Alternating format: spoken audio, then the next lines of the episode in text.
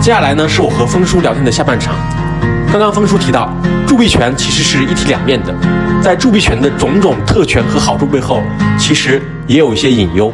其中一个问题就是制造行业外溢，而中国在当下毫无疑问是全世界的制造业大国，因此这个问题也就跟中国产生了关联。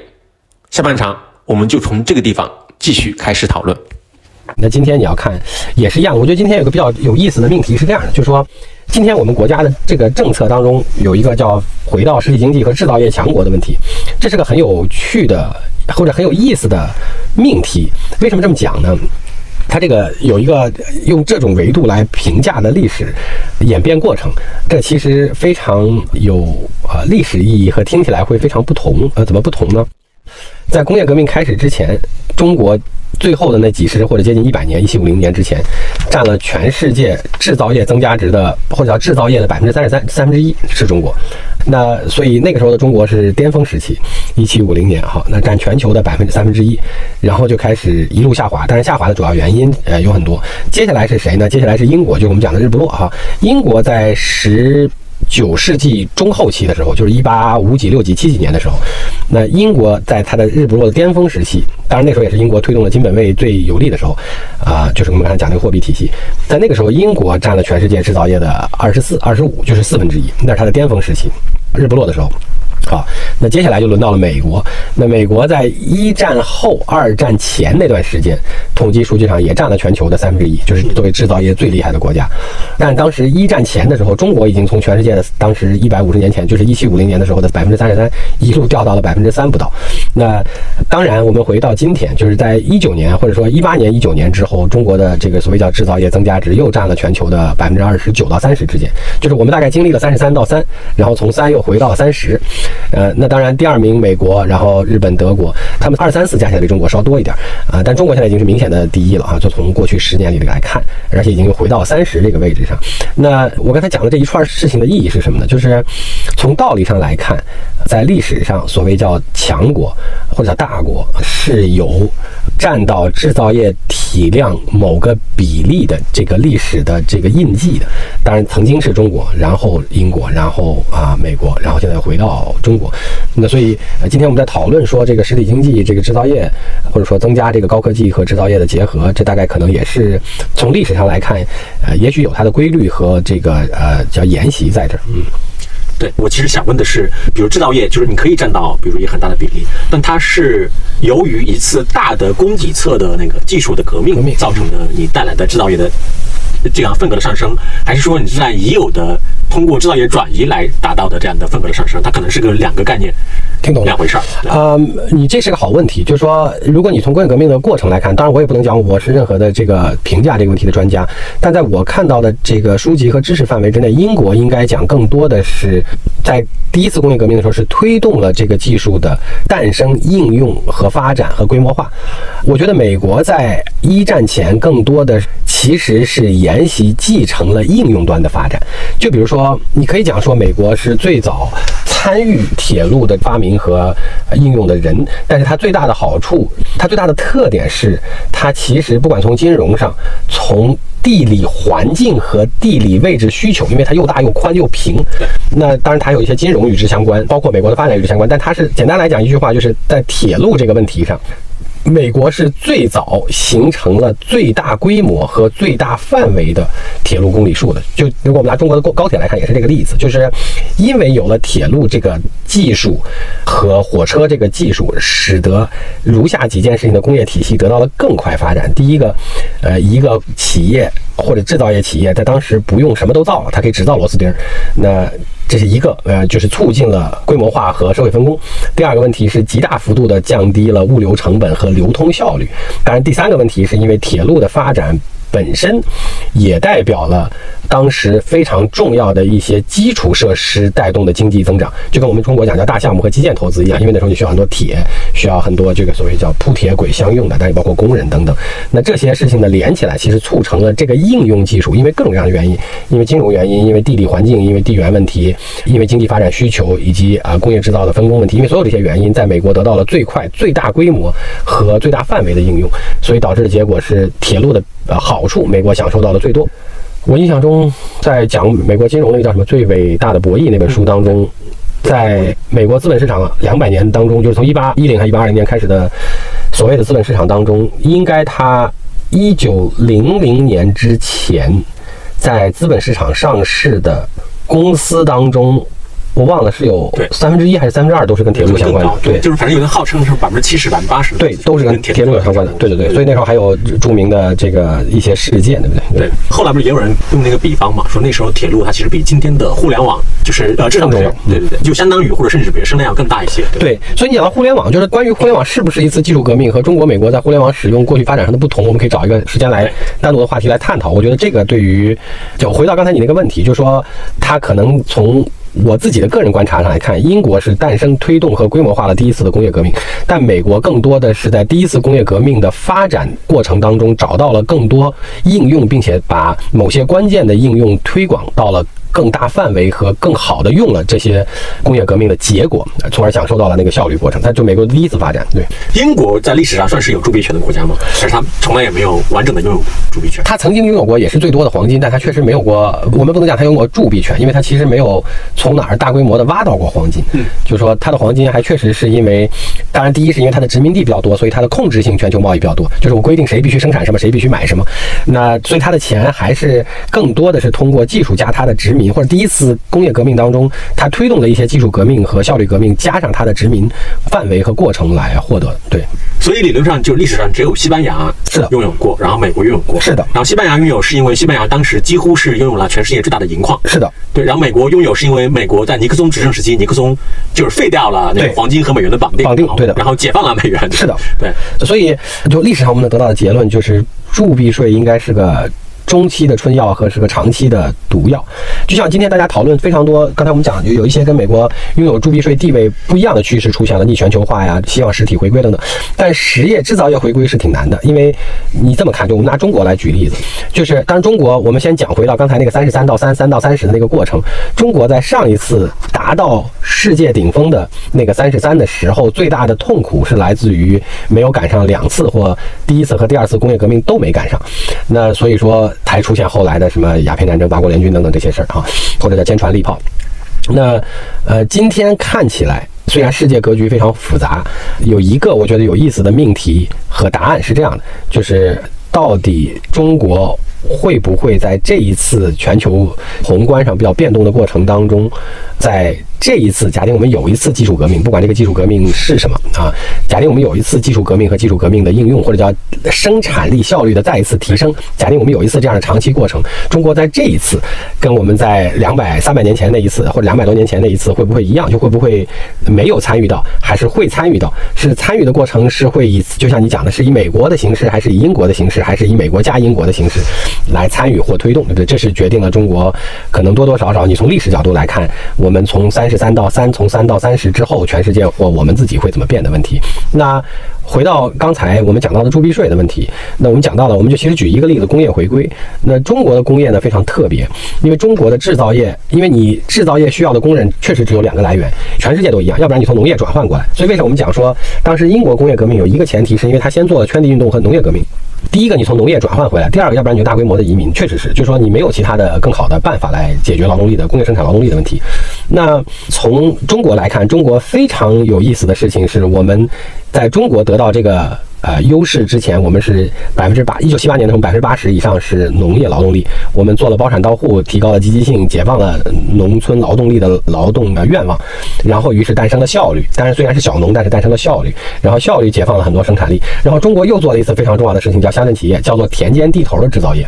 那虽然它的水平不高，但它好处是叫就地培训和转化赋予农村劳动力。然后一九九五年到达了乡镇企业的巅峰之后，才出现了我们讲的叫打工妹，就是大家开始进行制造业对制造业的升级，同时让大家离开田间地头到先进工厂里去工作。那中国的制造业的这个劳动力是这么得来的。但是今天假定我们有很多这个进城的务工的这个打工妹，或者叫进城务工的这个农民工，大家如果因为这是年轻一代农民工啊，可能是九五后、两千后了，如果他们进了城市做服务业，就是比如说不管是餐厅啊，还是酒店呀，还是各种各样的地方啊，他如果去做了服务业，你今天跟一个服务业的小妹或者服务业的这个服务人员相比，或者哪怕是可能也许是是你们家里的阿姨，你跟他说让他再回到工厂去，他会愿意吗？我想应该是不会愿意的。这美国面临到的一样的问题，就像所谓美国工厂拍的问题是一样，你怎么能把服务业，因为服务业现在占美国 GDP 的百分之八十多，对不对？你怎么能把服务业的人重新劝回到工厂去工作呢？那当然说，你说除非今天你全部用自动化来替代，那如果全部用自动化来替代，就取决于说，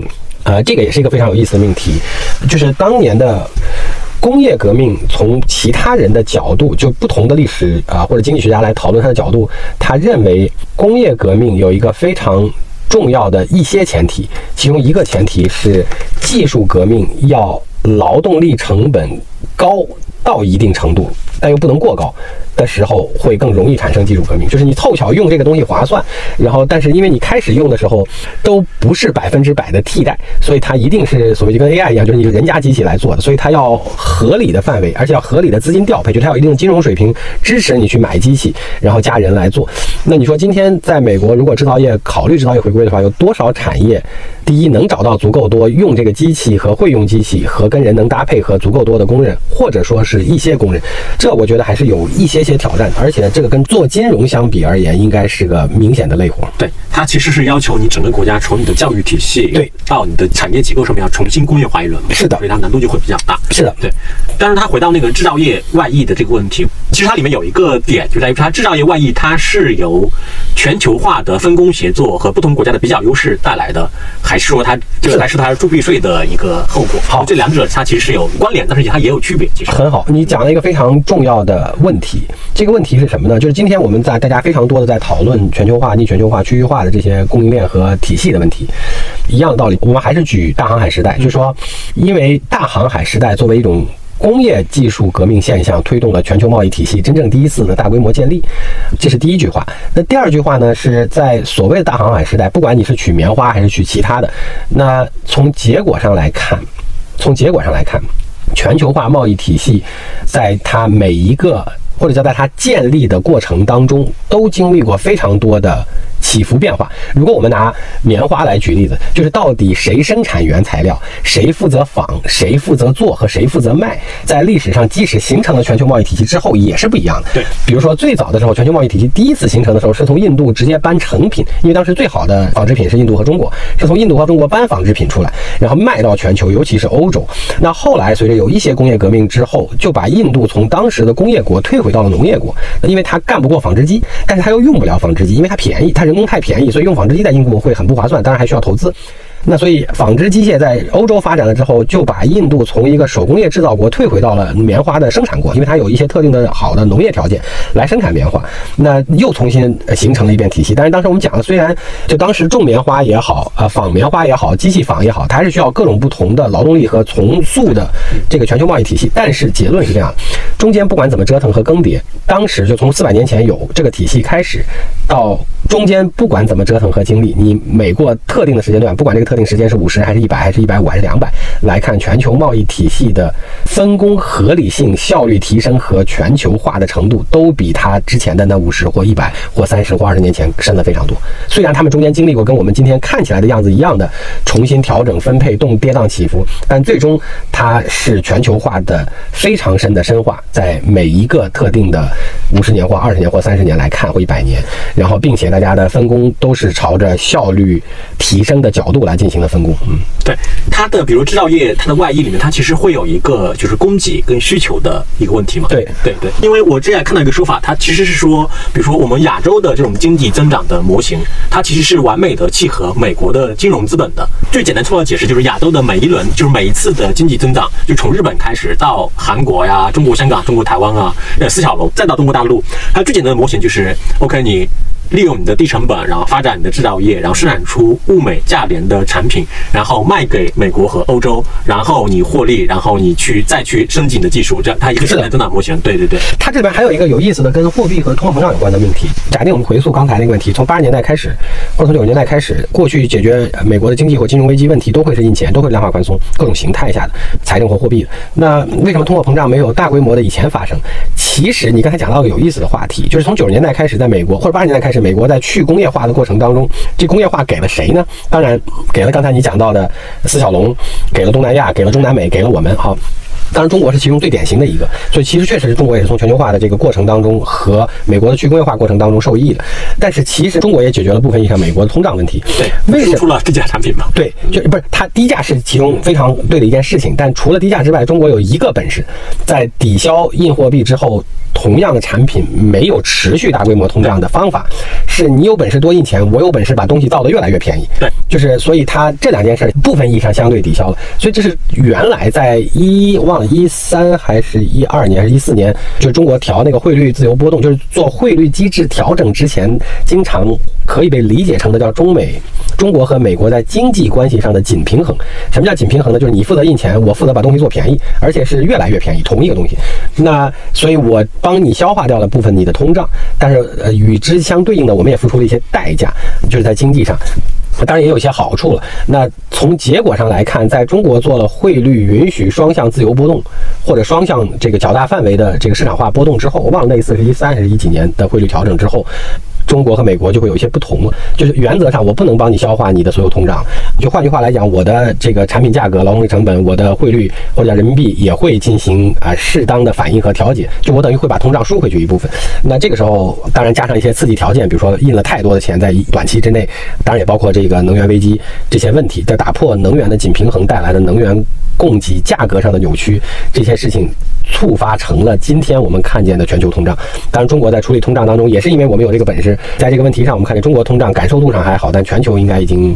都不太行了。因为确实是只有中国，或者当时只有中国为主，能把东西做得越来越便宜。然后我们又忍痛牺牲了一些汇率的问题，就是我们当时在十五年前是主要锚定美元汇率的。呃，就说白了，就是我保证相对你而言不通胀，那我还帮你把东西造便宜了。当然，我们就因此也在汇率上，或者说在相关的经济问题上有点吃亏。但是我们在整个全球经济贸易当中还是。有收益的，对对，就是它每一轮的产业转移里面，就从日本开始一直到今天的中国，每一轮产业转移里面，其实它美国它其实一直在也不断的在想要去寻找应对的方法。同意。所以至于包括贸易保护主义啊，什么历史上它也是不断的出现的。是的。甚至包括今天的这种情况，这种我们看似无解的这个局面，它其实也是它历史上寻找的应对方法造成的。就包括你刚才讲，比如它应用铸币权啊，就说历史上它曾经也希望通过贸易保护主义来让国内的工业，哦，它是这样，对，继续留在国内，是的，是的，然后甚至能够对，呃，但是它。他为什么没有做到呢？就是因为确实是成本啊，什么各种优势你是不具备的嘛。哦，但是在刚才我们讲的美国借鉴英国和发挥英国的工业革命，推动美国第一次成为强最强大国家的过程中，他是用了刚才这个事儿的，他是用了贸易保护的，就是他是用了对内，就是我们拿中国今天时髦的话来讲，对内迅速完成较快的统一大市场。对。就是包括铁路做起来，对，好，对对，以及这个自主化，对我们叫产业链自主创新哈。其次，它设置了外部壁垒，然后来使得阶段性它的这个连通过程，就这个统一大市场，就是铁路加这个制造业这个大市场范围能够更好的形成，加铁路加制造业加农业了，对，嗯，对。然后当你具备了你非常具有优势的制造业这种供给之后，其实你就有动力来推动全球化嘛，对，你就要降低贸易壁垒。那降低贸易壁垒过程中又发现了发生了什么事情呢？就是比如说像亚洲国家，它又具备了相对于你而言的制造业优势。对，然后导致供给和需求会倒置，同意，对对，然后倒置完之后，他说他又要寻找新的解决方案嘛，这个意思。嗯他对你这个讲的，他其实在很多年以前，就是在我们讲大航海时代之前也是这样。就我们刚才讲说，一七五零年之前，中国在制造业三十三一样，就在那个时候手工业为主的时候，中国也拥有。全球流通的白银当中的百分之五，一半多。嗯，说白了，那个时候跟今天很像，就是因为中国的制造水平就在手工制造阶段，没有工业革命的时候，制造水平很高，而且还有一些小的工业化生产方式，就是我们讲手工作坊的方式，但是是不是一个人的？那所以它的制造业水平很高，所以全是顺差，大规模顺差，就跟今天也很像。但那时候在贸易体系刚开始发达，就或者叫大航海时代刚开始建立全球贸易体系的时候，中国的货品和制造能力就很强，当然是手工的，然后就包括什么呃丝绸、茶叶、什么陶瓷、这个棉花等等这些事情，就卖到欧洲就变成欧洲的这个声色犬马，就享受的东西。就那个时候也是，我简单来讲，就那个时候也是欧洲的全球贸易体系刚开始建立的时候，也是中国的大规模顺差，也是呃叫外部需求呃跟中国比较发达的，对对对，嗯，就是这种一体两面的关系，就是美国它的金融资本造成了它有比如庞大的需求，同时呢，它的需求可以让比如亚洲的很多就新兴经济体可以供给满足这个需求，然后造成亚洲经济体的崛起啊，这种一体两面的关系，就是如如果没有这个需求，你这边可能也很难起来嘛。同意，对对对。然后现在的呃情况就是，比如说美国，它当时它提出的解决方案就是应该是从七八十年代开始吧，就一方面它是还是推动全球化嘛，因为毕竟我强势货币，它全球化的好处就是我们刚才聊到的，比如说我可以通过更加就是质美价廉的产品来是的让国内的很多人他哪怕你的收入没有增长，是的仍然可以享享受到一个很好的一个生活水平。是的，这是一方面。然后另外一方面呢，就是说它不断的去拼命的鼓励。包括金融服务业的创新，然后包括所谓的科技创新，就是希望能够创造出新的供给，就是能够让美国仍然保持着一个很强的经济增长的势能嘛。对，然后这个解决方案呢，它其实看样子到今天为止的，看样子就是它其实已经很难继续把它维持下去了。对，这里边有一个非常就在经济和工业历史或包括工业革命过程当中，它有个非常有趣的对今天而言的判断和命题。这个是我不能讲我有把握，我可以有观点，但我不一定有把握来判断这件什么呢？这里面有两句话，第一句话是得到生产力革命的国家一定会变得很厉害，这是第一句话。第二句话是今天我们处在的科技或生产力变化阶段。到底是更偏英国的，还是更偏美国的？简单来讲，就是今天到底是我把铁路用好，因为美国用铁路有很多过程，比如说包括最起码的一个过程就是把俩铁轨做成一样宽的，对不对？那好，所谓叫做应用驱动，还是今天最重要的生产力是原创驱动？就像最早在欧洲或英国为主所诞生的这些最早发生的这些现象，那它是原创，就是从零到一的过程。那美国在第一个阶段更多的是我有本事把一做成在我们这儿。更好的四和五，那所以今天有一个非常重要的，当然这肯定是分领域的，比如说什么生物医疗可能跟芯片不一样，芯片可能跟工机器人不一样，机器人可能跟人工智能不一样。但是今天最重要的、主要的一件事情是，到底它是更偏那边的，还是更偏这一边的创新类型，在驱动生产力要素上。那这个对于回答和看待今天的世界就会非常重要了，因为美国一直保持比较好的是所谓叫做前沿性的，不一定是应用领域的科技创新，中国。过去十年做的比较好的，过去十年是在应用层面结合了已有科技创新的应用型技术创新这件事儿。比如说我们的新能源车就是个典型，当然智能手机部分意义上也是这样的。我们可以举更多例子，因为今天的市场非常有意思，我们可以单独花一次来探讨中国的消费和美国消费市场的问题。但是今天中国和美国是全球唯二的两个。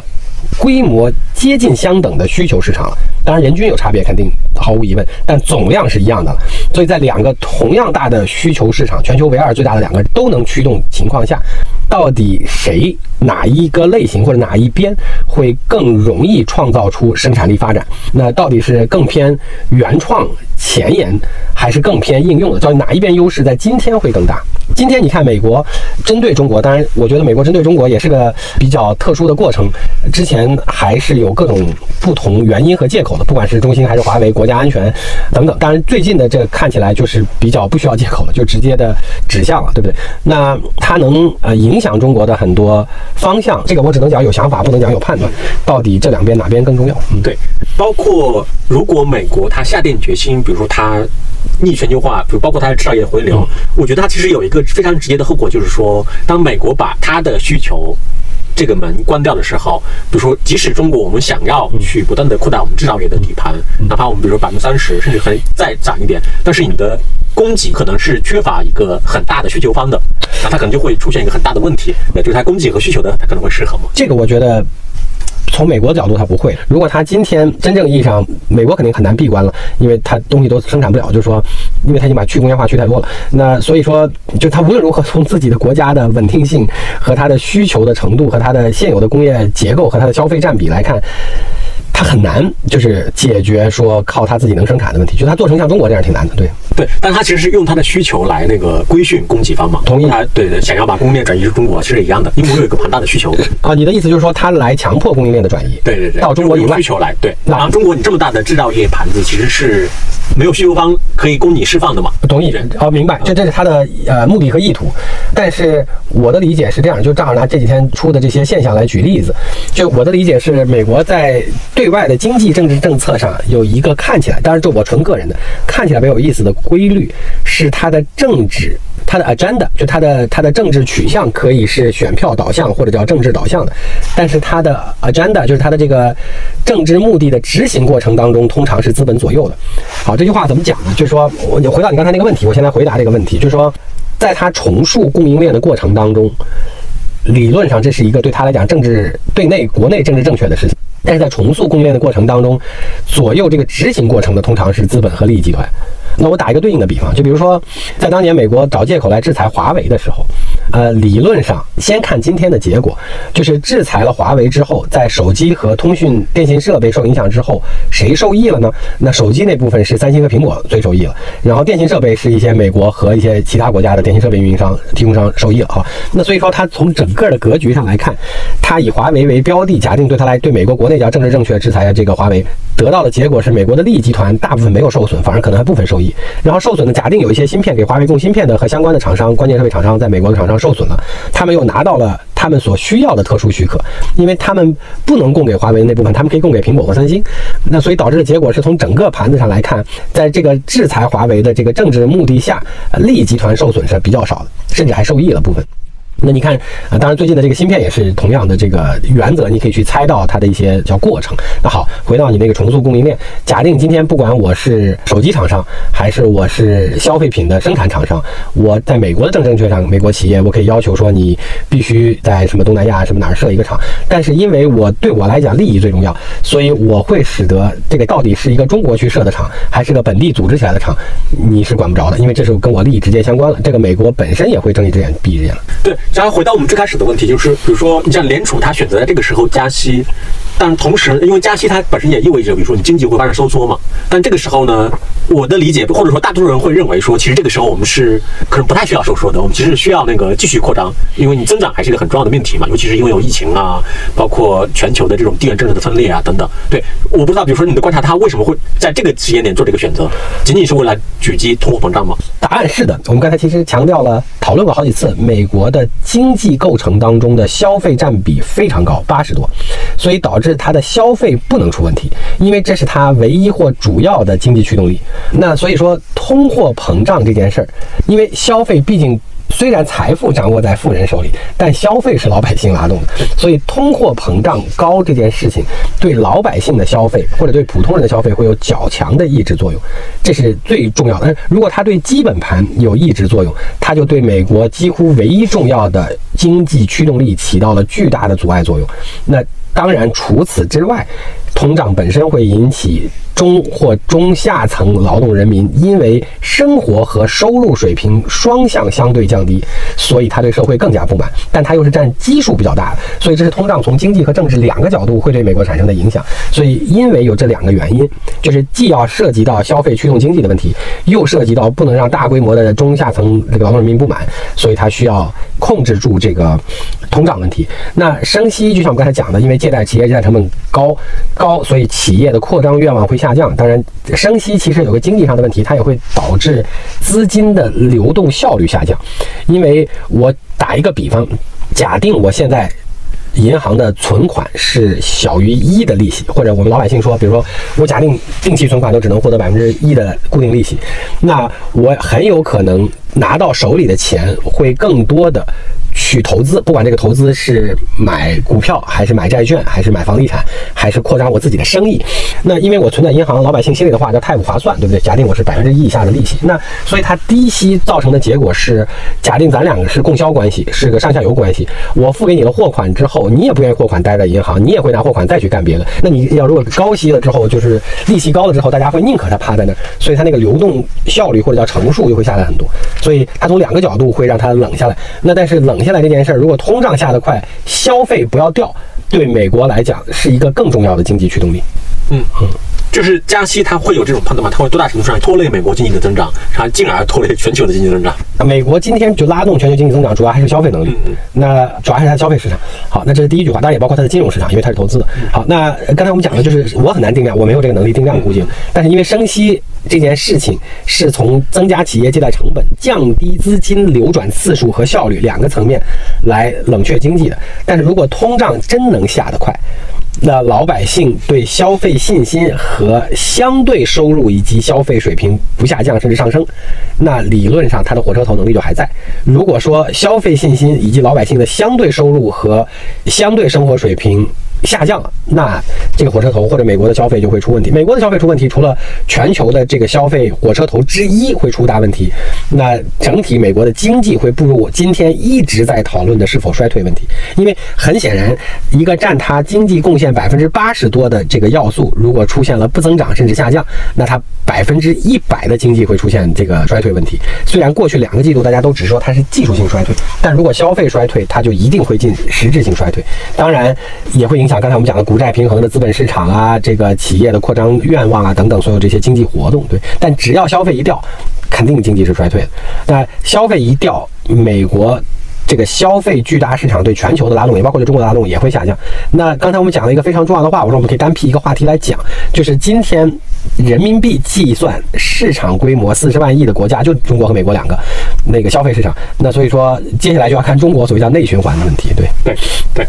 就是其实单纯，比如说美联储它可以在这个时候，它去选择去升息、加息，其实没办法。对，以及它本身是不是也意味着说，它作为一个拥有铸币权的、可以收铸币税的国家，它本身也还是有它的自觉性在里面的，它会刻意的来去维护这种东西。好，这是个非常有意思的话题来了。这个话题答案不在今天。这个非常好的问题，它是不是有自觉性呢？今天它升息不主要是因为自觉性，其实在经济相关的领域，虽然我不是经济学家，大家其实在全球范围之内讨论的话题是，这一次美联储的升息的动作和力度，虽然今天很强烈，但开始执行的时点和动作是晚的、慢的和。呃，叫相对太温和的。如果它早一点儿和在早的时候更稍微激进一点，就不会造成今天这样。好，那我也觉得这是个惯性和惰性的问题。来回答你的问题，这会不会是有铸币税的国家的自觉性？是还是不是？要看。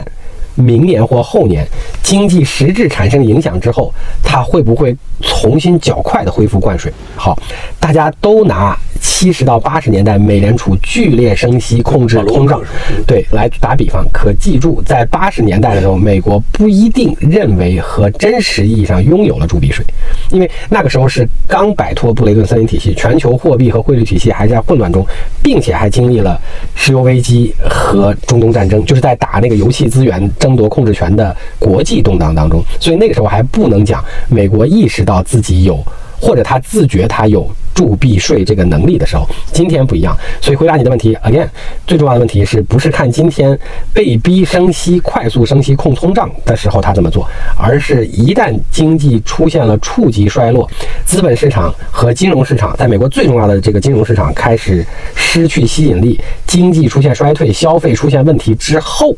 他会怎么办？嗯，是碰见了问题会怎么办？因为今天打个比方是这样，我这个比方肯定不恰当，但我们可以感同身受。打个比方是这样，比如说。我刚才讲了，我打比方是我每次下楼买彩票都能中五百万，然后我就过得非常声色犬马，对不对？然后今天我突然觉得声色犬马可能我将来就毁了，或者我因为不能再继续声色犬马，因为我把已经周围都什么这个住宅价格、什么这个商品的商店价格以及这个服务价格，包括这些什么唱歌什么乱七八糟的这些东西吃饭都搞得巨贵无比了。那我说我要想办法让这个我周围的这些环境也能稍微好一点，所以我跟所有的这些周围的业态都说。我从下礼拜开始，我不每个礼拜花五百万了，我每个礼拜要存两百万、三百万，我只花一百万。大家都一一片慌乱，对不对？然后，那我希望以这个角度来平抑周围的这个商业生态和商业价格，这是我的初衷啊。于是我就开始尝试存钱，周围的这些服务行业的工人们也生存不下去了，因为太贵啊，一个礼拜只花两百万，只花一百万，那我就看我能不能维系。我生活了十年的假定式的声色犬马，或者每个月每周花五百万，习惯了之后，我减回到每个月就花两百万，每个礼拜就花两百万，我到底能持续多久？而且我持续多久这件事儿，除了主观意愿之外，取决于说我有一个月再也不做我以前每周做一次、每天做一次的事儿之后，我是不是还忍得住？嗯，对，就像这样的问题。所以他看见碰见了下一次困难问题之后，他要怎么解决？而今天它是因为有足够大的政治和经济动力，也有空间。因为其实在今年年初的时候，就是在二零二二年年初，二零二零二二年是一个非常有特殊的年份。今年年初的时候，美国经济被全球认为没有任何疑问的是在一个强劲强劲复苏，是吧？所以它既有空间，又有政治诉求，又有经济诉求来解决这个问题。就它还有空间可以运作的时候，就是每个礼拜花五百万，我都已经花烦了，我好不容易返璞归真一下，天天吃点清淡的，我还处在这个阶段，我还能受得了吃清淡。嗯，对。其实你换另外角度想，其实它，我觉得美国它也是在进行一场堪称伟大的试验，就说如何同时拥有我的铸币权，然后同时努力的把制造业吸引回来，然后同时尽量的满足我百分之八十人民的那个生活需求。对，是的，它是精英政府，所以说它有它在精英政府，就是所谓精英阶层统治上的这些思考或者叫做政治上的这些能力，当然也包括各种各样的对内对外的这些政治上对美国正确，但是从结果上来讲对全世界不一定好的这些事情。但是刚才我们讲的就这个，它还是个如果不讲人性的话，它还是个，哪怕你放到企业上，它也是一样的。就比如说一个毛利非常高的。我们不拿中国企业举例子，比如说让 Meta、让脸书或者让谷歌去做全流程电商，就是像亚马逊那样搬东西，那他们不是没试过，但是都最后做不了。呃，因为流量转换这件事情和售卖是个百分之来个九十毛利的事情，你要是换到搬东西就是个百分之十九毛利的事情，那这很难。就说你在那儿过惯了这二十年老大的日子，我这个对于谷谷歌和脸书来讲，你让他转去搬东西，从九十的毛利换成十九毛利，很难。对，即便他主观，其他也是超级聪明的全球最好这个大公司之一，他即便是意识到这是个非常重要的事情，并且他也能做，他最终可能也尝试过啊。你比如说国内有一些这种卖流量平台也都尝试过所有的这些类活。但是最终很难持续。对，对他现在对于美国的问题，就有点像，比如说谷歌，对他已经实在无法忍受亚马逊了。对对对对对对对对对对对对对对对对，你这个例子非常好，就相当于就是脸书中间也曾经曾经尝试过说自己做手机卖手机，然后谷歌尝试更深的进电商一样的道理。对，嗯，进零售，嗯嗯嗯嗯。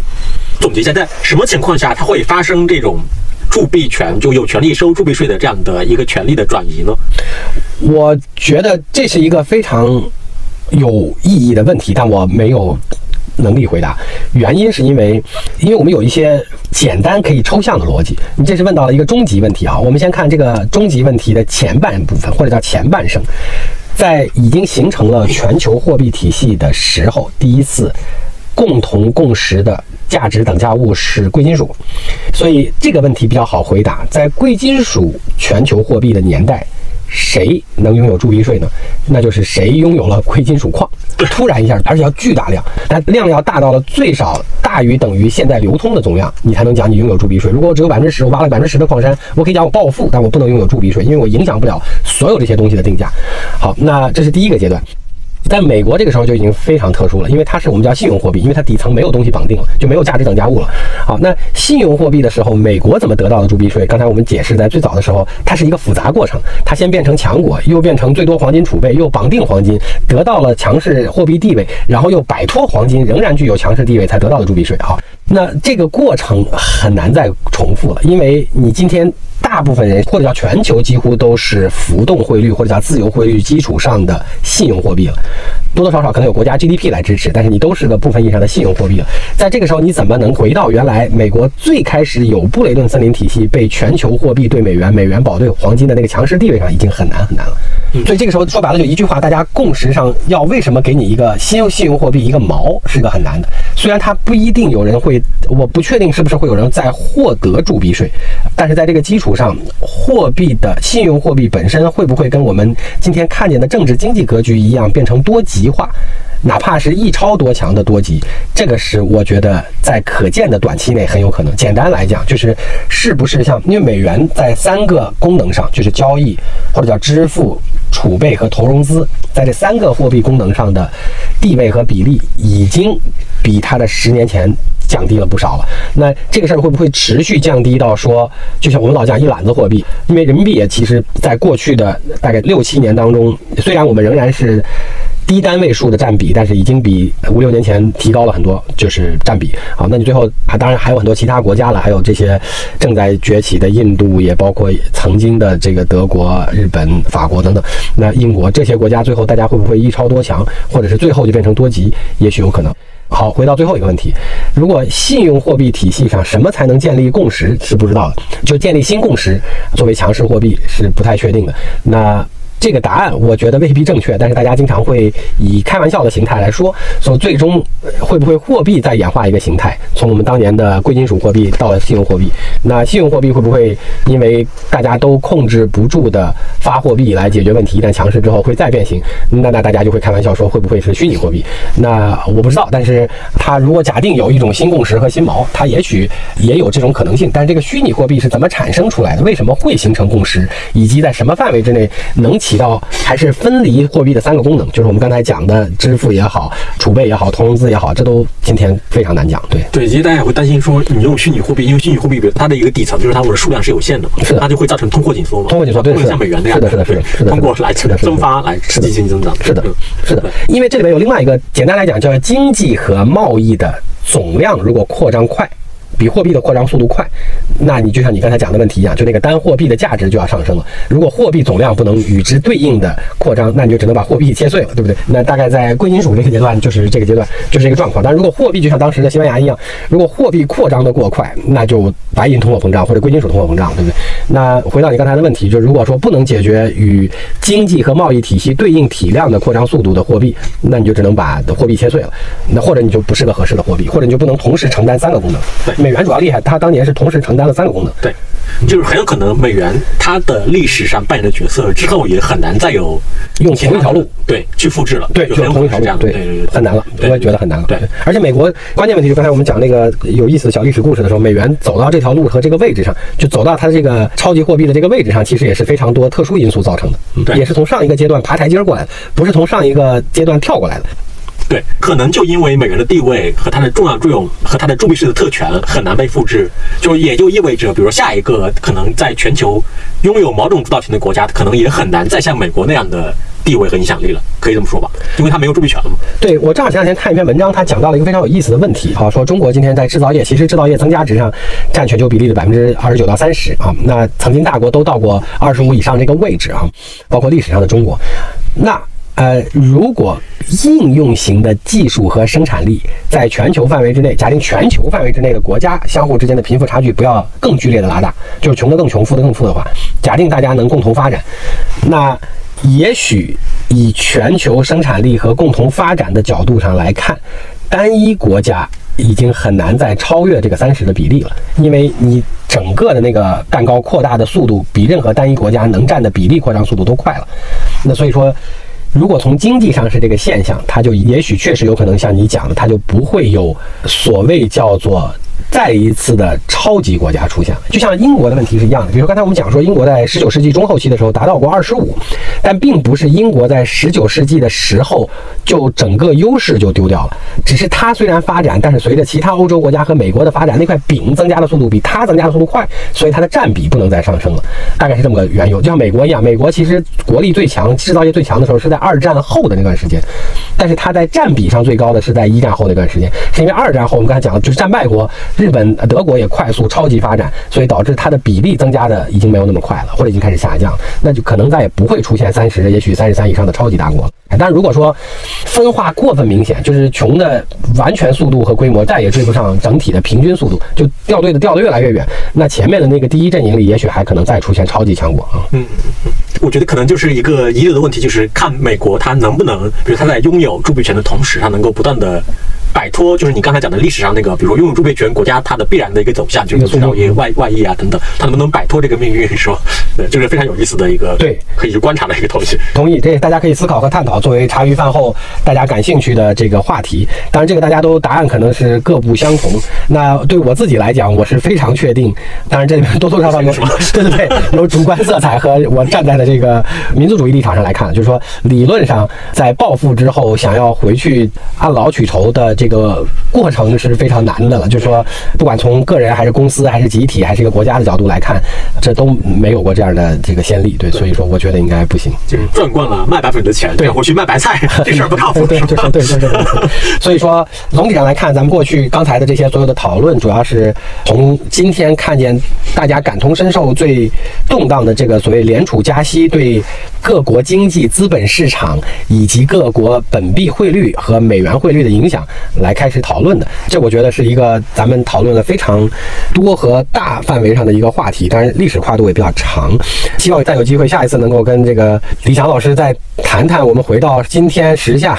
看看今年和明年。我因为我的主营业务是做一级市场的股权投资，尤其是早期，当然我们也做二级市场的投资。那就回到当前时下，有机会这个跟李强老师来探讨说，今年和明年这些投资市场，不管是一级还是二级，到底已经过去的十个月或者已经过去的这大半年是怎么样的？和如果能展望一下未来的半年或一年，会变成可能哪些结果？对对，其实我们就是从天到地嘛，就是从特别宏观，一层一层往下落。对，其实今天我们讨论，比如说我们其实从加息这个新闻切入手嘛，是的，是的。那背后它其实就涉及到，比如说货币铸币权的问题，对，然后大国的兴衰的问题，是的，制造业它在全球范围内转移的问题，它其实是联系在一起的，是的，也是非常有意思的一个现象。确实是，其实也包括了在过去一百年美国自己的经济结构和体系的变化，和过去三十年吧，或者过去二十多年中国和美国在经济结构和位置上的分工平衡和变化，确实是挺有意思的。对，嗯，那好吧，那我们今天就先聊到这儿，然后我们下一次就落到比如可能跟中国相关的，包括跟一级市场、二级市场的一些变化相关的一些话题。对，好，非常期待有机会跟大家再来探讨，有机会跟李强老师再来继续探讨。好，谢谢峰叔，谢谢谢谢谢谢李强老师。